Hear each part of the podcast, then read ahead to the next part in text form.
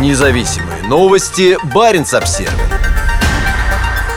В Мурманской области дети воюющих в Украине получат дополнительные льготы. Между детьми участников и неучастников российской войны с Украиной растет социальное расслоение. Бесплатное питание, путевки на летний отдых, общежитие и проезд для студентов. Вот лишь некоторые из новых льгот, озвученных провоенным губернатором Мурманской области Андреем Чибисом. Новые льготы были утверждены правительством области в понедельник, написал губернатор на своей странице во ВКонтакте. Всем студентам колледжа из семи участников СВО будет предоставлено бесплатное питание. Речь идет и про филиалы федеральных учебных учреждений, сообщил Чибис. Разделение учеников в общеобразовательных школах региона региона началось еще 1 сентября. Горячее питание два раза в день для тех, у кого отец погиб, ранен или воюет. И никаких льгот тем, чьи родители не участвуют в войне. Баринс Обзервер сообщал, что на тот момент право на получение подобной льготы имели как минимум 1274 мурманских ребенка. На этот раз правительство региона не конкретизирует число школьников и студентов, чьи родители участвуют в событиях в Украине. Бесплатное горячее питание – лишь часть более широкой программы поддержки, ускоряющей социальное расслоение среди российских школьников и студентов.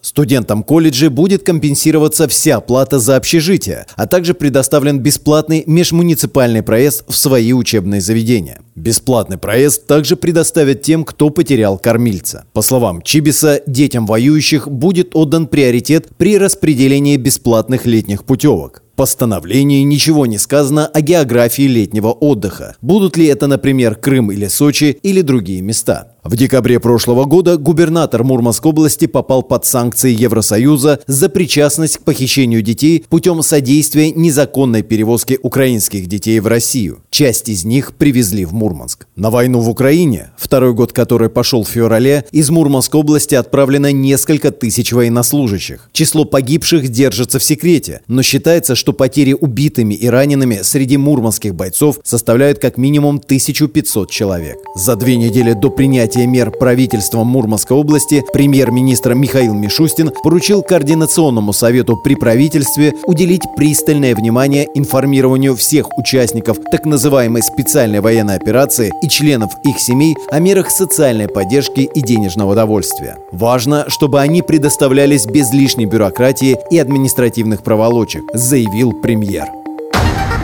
Независимые новости. Барин обсервис